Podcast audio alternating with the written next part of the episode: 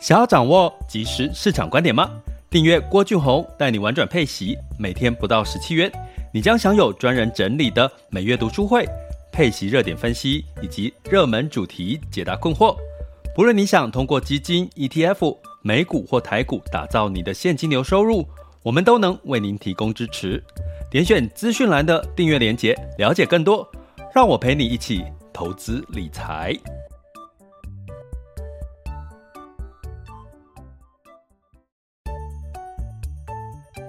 想要掌握即时市场观点吗？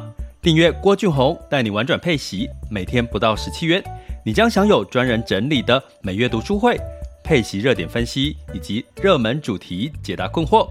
不论你想通过基金、ETF、美股或台股打造你的现金流收入，我们都能为您提供支持。点选资讯栏的订阅链接，了解更多。让我陪你一起投资理财。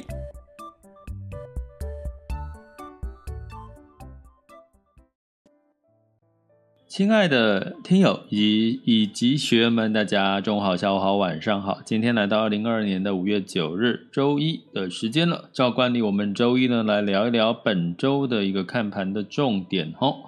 那不过跟各位讲一下，这一周还真没什么重点，因为呢。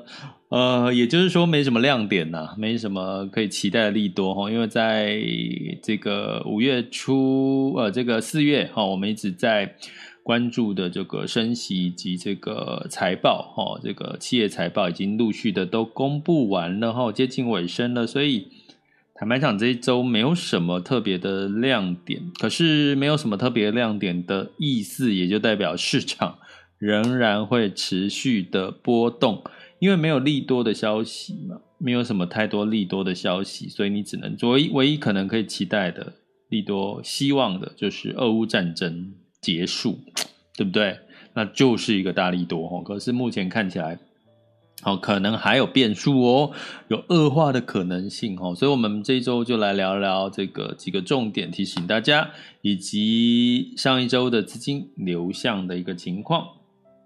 好的，那在这个呃整体的一个市场的一个情况哈，诶，我来看一下，我们首先要特别关注到的就是美国四月份的 CPI 以及消费者信心指数这两件事情。好，那什么时候公布？这周三，好，今天周一。周三公布四月份的消费者 CPI 哈，那呃，你可以要我们要期待什么？要期待它要比三月稍微降温哈。那三月是三八点五哦，八点五个百分点。那四月份会呃，这个周四会公布 PPI 了哈，生产者物价指数哈。那当然比较偏市场的利好，就是说如果诶这个降温的情况是比预期来的低哈，因为呢。呃，我前一阵子有跟各位提过，美国的财政部长耶伦其实有提说，哎，通膨可能已经到顶了哈。到顶的意思就是说，接下来应该相关的消费数据要慢慢的往下降哈。所以八点五，记得哈，这个数字三月份八点五要低于八点五，甚至超乎市场的预期，那可能就会是一个好消息了哈。那另外周五就是要公布这个密西根大学的消费者信心指数哈。那这个消费者信心指数在可能在台湾没有太大的呃影响力，可是在美股美国对美股市场来讲是一个很大的影响力，因为呢，美国的经济成长大概有百分之六十七都是来自于消费哈，所以如果在消费者信心呢有机会往上的话，那当然就是对于整个市场是一个激励的一个作用哈。那大家也知道，现在是在一个高通膨的一个情况下，所以基本上要能够哦，这个消费者信心指数要往上，因为通膨物价上涨的情况会不会压抑到消费者的信心？我觉得这是这一周哦，不过是周五才公布了哈哦，一个很也是很重要的一个讯息哈。所以呢，在这个美国十年期公债殖利率持续上升到三以上呢，其实持续在打压所谓的科技跟成长型的类股哈。那当然，这个打压所谓的打压，就是不管是好股票、坏股票都会受到影响哈。因为相对来讲，十年期公债殖利率都给你三点，你现在去投入十年期公债的话，就给你三点一三的这个呃收益跟报酬的机会的话，那。当然有一些资资金，比如说保险资金啊，一些所谓的退休资金，是不是就会哦倾向于部分的去挪到那个部分去哈？所以就会让这些所谓的比较偏成长跟科技类股最近就会比较苦哈哈。但是呢，好股票不会让你失望，对不对？巴菲特也说过嘛，哦，好股票。关键是你什么时间点，哦，哦，就是你你你怎么找到到 CP 值高的一些好股票，呃，其实才是一个重要的一个关键点，哦。那这一周呢，这个联准会已经宣布，哦，就是升息两码了嘛，哈，所以呢，接下来呢，市场就会去看说，那这个费德哦，相关对于接下来的利率的这个看法有没有稍稍的比较鸽派一点？哦，或者是会更鹰派哈，或者后续的一些情况。那当然呢，这个讯息在这个时候的一些谈话没有太大的，我觉得没有太大指标性的意义啦。关键还是要一些呃会议之后的会议记录出来的结果才会是具有参考性，所以大家也不用特别去呃影响影响市场并不大好。那财报的部分接近尾声，接下来这一周。另外一个重点应该会是在俄乌战争哈，那俄乌战争五月九号其实是哈，它这个苏联在二战呢击败了这个德国哈，纳粹德国的七十七周年的胜利日哈。那这个西方的媒体就说啊，其实这个诶，俄国总统普丁会不会趁这个时候的胜利日呢，正式对乌克兰宣战哈，或者是呢，他会宣布要并吞了乌克兰的。哪些哪些哪些的一些地方哈，所以呢，这样子的一个呃比较积极性的一个动作，如声音如果出来的话。相信会造成什么影响？就是对股市又是一个恐慌性，哦，又一个恐慌嘛，哦，俄乌战争看起来，诶，好像又变严重，呃，当然就恐慌。那相对来讲也会带动什么？原物料、能源，哦，原物料、能源的一个上涨的可能性又会再发生。所以你会看到呢，原物料在这段时间，哈，能源，哈，或原物料其实。反而呢，也仍然持续在上涨的哈。虽然涨幅已经没有像过去那么的惊人哦，可是呢，持续最近哦，持续仍然是在一个上涨的一个一个趋势的一个情况下。所以五月九日哈，就是今天呐哈，就是呃，可能大家看一下哈，俄乌战争的情势有没有一些新的进展哈？因为今天是它的胜利日哈，俄罗斯的胜利日。呃，除了这个之外呢，嗯，给各跟各位讲一下，陆续像日本要公布这个它的 PNI 哦，它的 PNI 的一个相关的数据。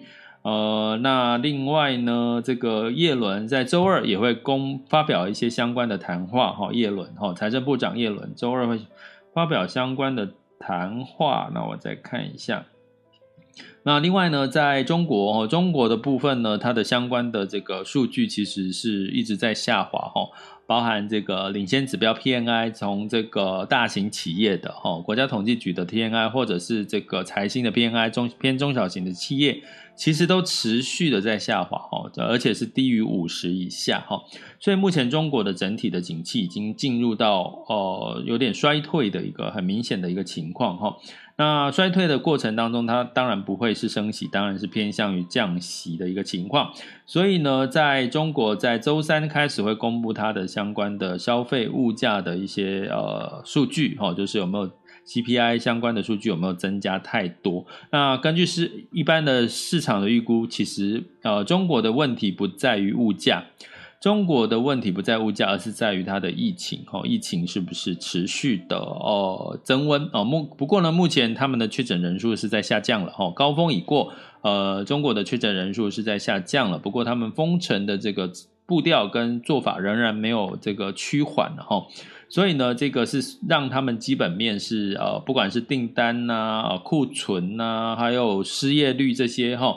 都相对来讲是比较呃比较弱哦，比较弱的一些数据哈，所以这个在这个中国的一个情况也比较哦，就中国如果是一个世界市场哈，工厂哈，或者是有一些需求哈，内需哈，会带动全球的一些相关的一些订单的增加哈，目前看起来中国的数据也要好起来才会哦，那好起来的关键就是它的疫情增温的情况，封城的情况有没有尽快的去解封哦，尽快的去趋缓，我觉得这个也是一个利多。我刚刚讲一个利多是俄乌战争，如果不要打啊，利多哦。第二个呃美国的消费者信心指数，或者是 CPI 四月份的 CPI 是哎如是往下走的，哎那也是一个利多。那另外就是中国哦，这个确诊人数降温了，可是它什么时候解除封城这件事情哦，哎那可能相对来讲。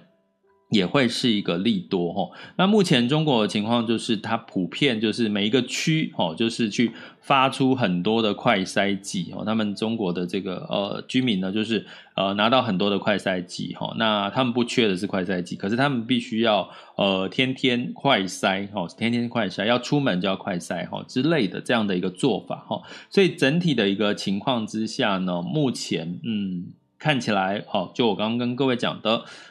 这一周没有太多的一个利多的一个消息的期待，但是有三个重点哦，就是 CPI 有没有下往下走哦，美国，然后这个中国确诊封城的情况。呃，以及这个俄乌战争有没有呃在恶化的一个情况，这个是我们这一周要去特别关注的。所以也没有太多利好的情况下，这一周我请大家调整一下心态，就是仍然波动持续会有哦。波动的意思不是说就一路跌下去，它可能是跌了诶，然后再小涨，跌了再小涨这样哈。所以呃，你的策略就是呃在这段时间不要追涨杀跌。第一个不要追涨杀跌，第二个。这段时间也不要满手股票哈，部分的持有部分的现金，就像巴菲特一样嘛哈，还是可以持有部分的现金。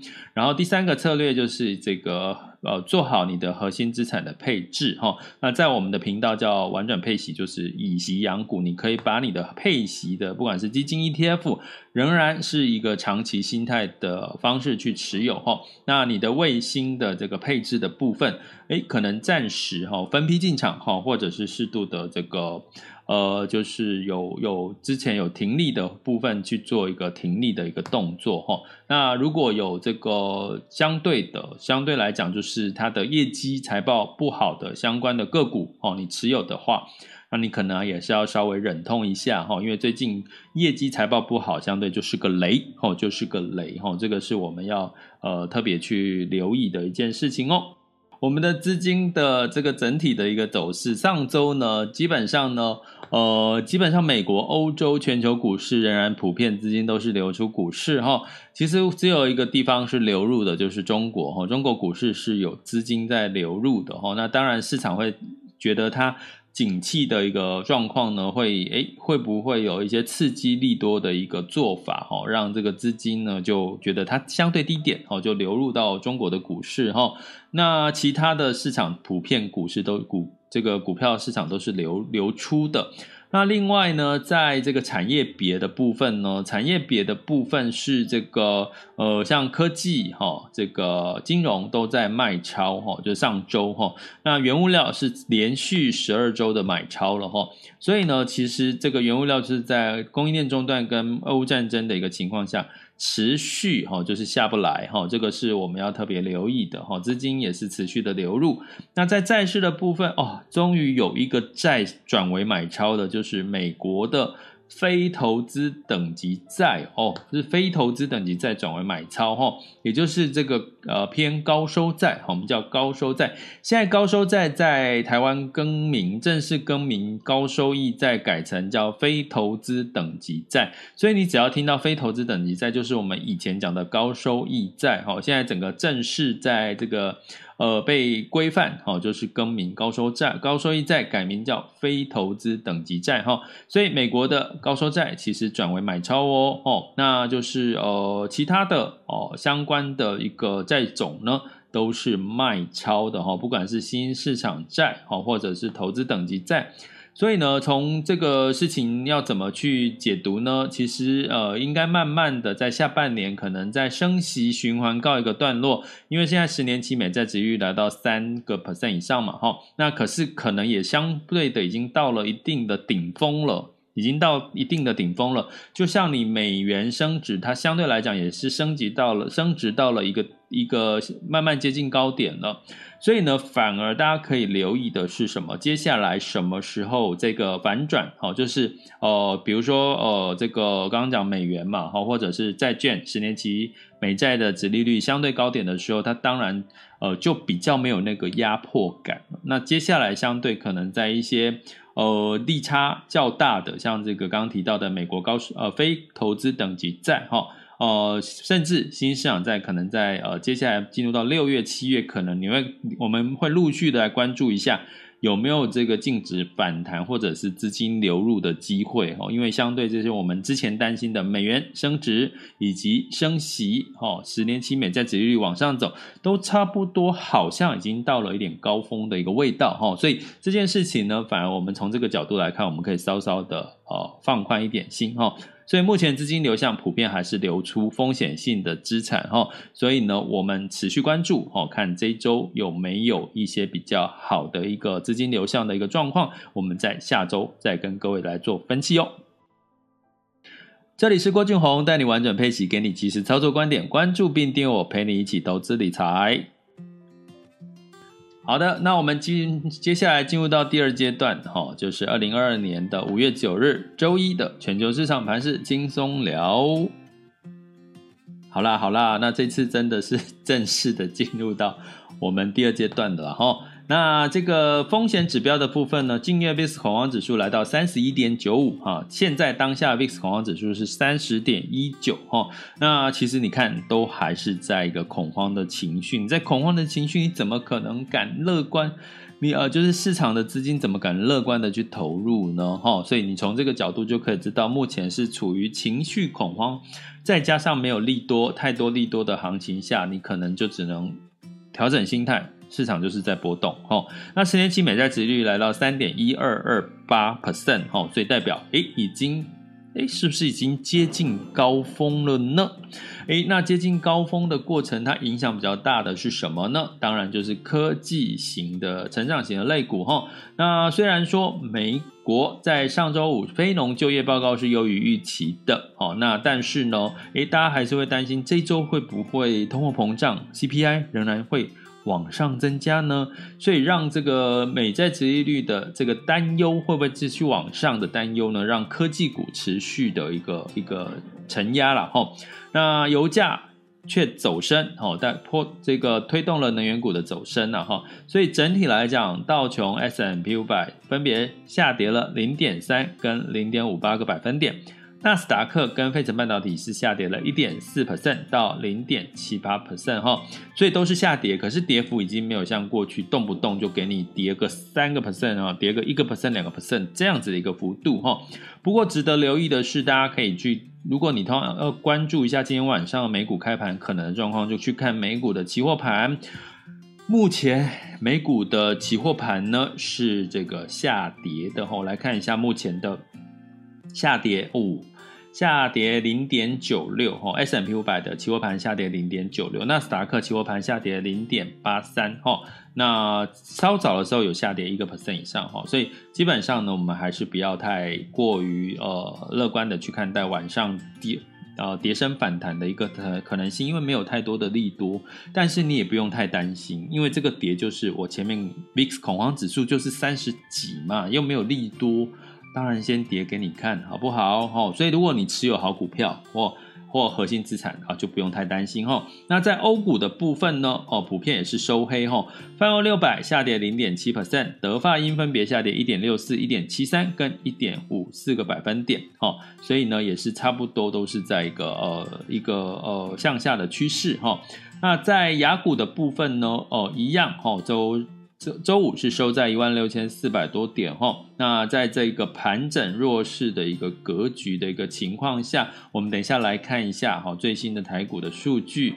那在这个 A 股的部分呢，哦，相对来讲一样也是受到影响，不过目前 A 股哈上证指数仍然站在三千点以上哈，三千点哈它跌了二点一。六个 percent，可是它站在三千点，目前还是一个支撑的一个位置了哈。所以呢，我们等下来看一下这个 A 股的表现。那两市成交，沪深两市成交金额来到七千五百九十八亿，哈，就是价跌量缩的一个情况。那整体来讲呢，呃，只有在上周五，只有日经指数上涨了零点六九，哈，那恒生跟科技也是下跌的一个格局。那我们来看一下目前最新的呃十二点十九分，哦。呃，目前台股哈是下跌了三百零九点，跌幅是一点八九 percent，来到一万六千零九十八，哦，一万六千了哈。那关键是台积电下跌了哈，来看一下，台积电下跌六块钱，来到五百二十二哈，五百二十二，跌幅是这个一点一四 percent 哈。那整体的这个都在都在跌哈，都在跌，好，真的都在跌，普遍都在跌。所有板块都在跌，产业都在跌。好，这是台股的一个状况哈。那另外呢，在这个柜买指数是下跌二点三七 percent 哦。哈，柜买指数。那在恒生指数哈，恒生指数目前今天是休市哈，今天是休市哈。港股今天是休市。那上证指数呢？哎，现在仍然是维持在三千零一点六二哈。呃，早盘它其实是上涨的哈，现在微幅的。也是小涨小涨小涨小跌哈，那深圳指数是下跌零点二五哈，哎，反而在这个 A 股没有太多的跌幅。不过其实大家也知道，过去一年到现在，今年以来 A 股都跌多了，跌多了哈，会不会是因为它跌多了哈，所以它比较？相对比较抗跌哈，我们持续观察哦哈。那在雅股的部分，日经指数是下跌了二点一四 percent，南韩是下跌了零点九六 percent，新加坡海峡是下跌了零点一 percent 哈。所以整体的雅股也是一片绿油油的，嗯，绿油油的哈，因为没有太多的利多的消息哈。不过一样还是提醒大家哈，就等待这一周的一些讯息，就就是波动哦，就是这这段时间就是一个波动的一个情况哈。那呃对，那我们就是呃平常心看待哦，真的哦，这个时候平常心看待很重要哦。哦，就我刚刚跟各位讲，我之前跟各位讲，巴菲特在这个时候在做什么？你现在每天看对不对？每听着听着，可是巴菲特现在做什么？他也没有做什么，他也不会这个时候因为恐慌。大卖股票啊，或什么，对不对？如果你持有的标的是跟巴菲特一样是核心资产，里面有苹果、有 Microsoft 哦，那个巴菲特没有持有 Microsoft 的，就是持有核心资产，啊，就不要怕，好不好？就不要怕哈，核心资产的一个概念哈。那呃，另外哈，在能源的部分呢，基本上哈，就是西德州原油哦。更正一下，我讲布兰特原油就好了哈。布兰特原油上涨了一点三 percent，来到一百一十二点三九哈。原油又有一个呃反弹了哈。那当然就是关注一下这一周哦，这个俄乌战争的情况有没有恶化哦。那在金价的部分是上涨零点四百分来到一八八二点八美元每盎司哈。那在这个整体哦，就是稍微小小涨了一点，然后那当然跟美元升值有一点点关系，还有美黄金目前如果真的有作用上涨，就是看有没有避险的需求了哈，避险啊，目前其实比较没有这种。呃呃，没有太大的避险需求。所谓避险需求，像俄乌战争这这类的哈，可是呃，美元又持续升值，升值就压抑了黄金的这个价格了哈，所以呃，不太容易大幅度的一个上涨，在金价好跟能源有一些不同。汇市的部分呢，呃，美元好来到一百零三点六二九一，好持续的收红哈。那基本上美元指数了哈，那。代表的是兑换欧元呐、日元呐、都是哈、哦，美元还是偏强的。美元兑日元来到一百三十点五六哦，好，那这个呃，美元兑台币来到二十九点七五了，二十九点七五，哎，离三十越来越近了耶。所以如果你现在，我们之前有跟各位提过，你。留意到你手上的资产最好是两种，一个是持有美元计价的资产，第二个就是你投资的市场是美元为主的市场，比如说美国，那你换算回台币的话，你至少就有一个汇差利哈，汇差利益的一个一个一个关系了哈。那美元兑换人民币是六点六六六七哈，就是人民币是偏弱的，那当然了，那个人民币在降准。美元在升息，人民币怎么强得起来呢？不过呢，你让呃相关的货币不要贬太多，就需要这个呃政府的干预了哦，政府干预，所以我才说汇率真的不要特别去预测，因为只要一旦哦，就是政府发现它影响到经济了，它就会出手干预汇率了。比如说像日元一百三十哦，那呃大概你会看到维持在一百三十，可能现在呃日日本央行还没有做出相关的行为了哈，所以到哪一个程度日本央行会去干预呢？哎，我们就拭目以待哈。那这个呃目前人民币的部分，其实在这个呃。中国的央行其实是有在做适度的避免它贬值过多的一个措施了哈，所以目前看起来这个人民币不要走贬太多的话，是比较有利于 A 股市场的表现，好，不会让资金过度的一个流出哈，所以目前这就是我们对于全球市场的看法，但是不要过度的悲观，因为现在是 VIX 恐慌指数。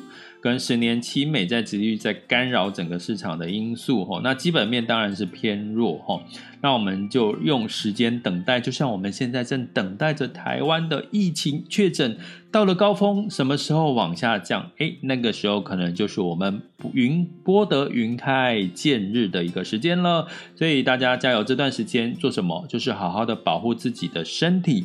怎么保护呢？多吃一些维他命 C、维他命 D、维他命 B，哦，然后呢，就是戴好口罩，戴好戴满，哦，然后哦，适度的做一些运动，哦，然后吃好，哦，吃的营养，哦，吃好，我相信每个人都可以安然的度过这一次的疫情的一个增温的一个风险，好吗？